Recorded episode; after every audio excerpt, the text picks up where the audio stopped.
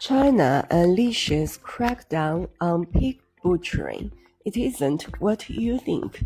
It's called pig butchering. Armies of scammers operating from lawless corners of Southwest, Southeast Asia connect with people all over the world through online messages.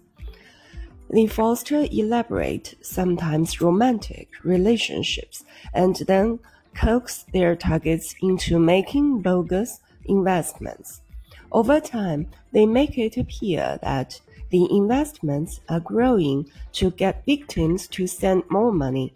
Then they disappear.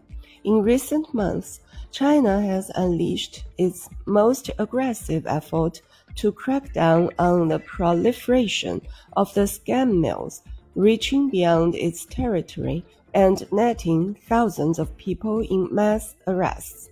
Its main target is a notorious stretch of its border with Myanmar controlled by narcotics traffickers and warlords. The scammers operate out of secret, secretive dystopian compounds. They cheat Chinese citizens out of billions of dollars each year as well as victims across the globe. China says 4,666 suspects have been repatriated from Myanmar since the crackdown began earlier this year.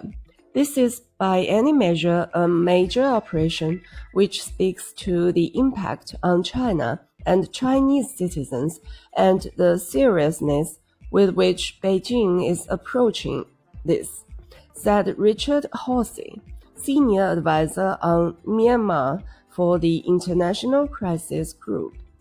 While China may be turning up the heat on cyber criminals along its border, experts say scamming is so lucrative that the ringleaders are likely to simply look for more fertile ground areas where law enforcement is lax.